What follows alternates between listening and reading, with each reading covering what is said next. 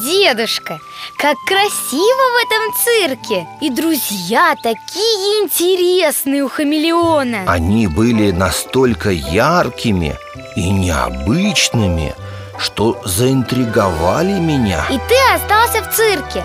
Только я не поняла. Хамелеон сказал, что правда у всех разная.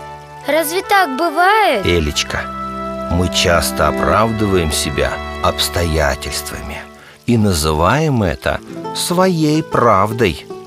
Но истина, настоящая правда, одна. Хамелеон просто пытался отвлечь мое внимание и запутать меня. Понятно, дедушка. А зачем тебе надо было снять обувь? Обувь – это символ готовности продолжать свой путь. А хамелеон хотел, чтобы я остался с ними. Поэтому и предложил мне разуться. Видно, ты доверял ему, раз согласился. Да, уж больно мне хотелось завести друзей.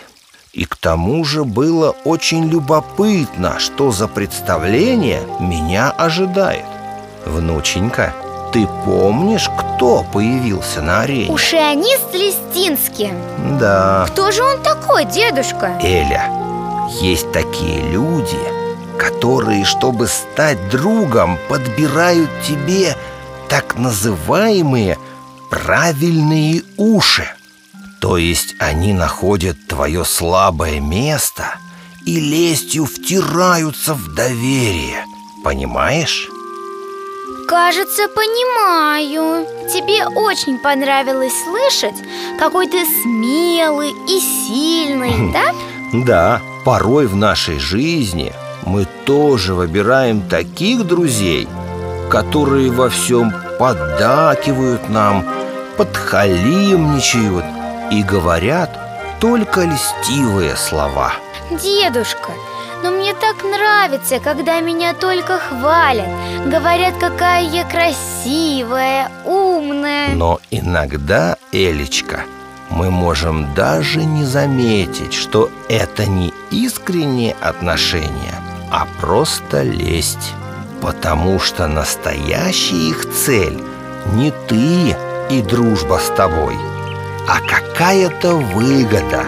Например, твоя известность хорошая игрушка или что-то еще Да, дедушка, я встречала таких друзей. А, например, когда кто-то приходит с новым планшетом Все сразу хотят с ним дружить. Вот видишь, об этом я и говорю. И ты тоже не заметил, как Листинский начал на тебе ездить. Хм, точно. И в нашей жизни нужно учиться отделять настоящих друзей от тех, кто лишь ищет выгоду. А иногда мы понимаем, что нас используют, но соглашаемся с этим, только бы с нами продолжали дружить. Помни, что сказано в Библии, в книге притчи, в 26 главе, в 28 стихе. Льстивые уста готовят крушение. Дорогой друг, если ты захочешь получить Библию, то напиши нам на e-mail. Дорогие родители, этот проект осуществляется только благодаря вашей поддержке. Пожертвования вы можете отправить по реквизитам, указанным на экране, или на нашем сайте. Мы благодарны всем, кто поддерживает выпуск новых серий «Страны Золотого Солнца».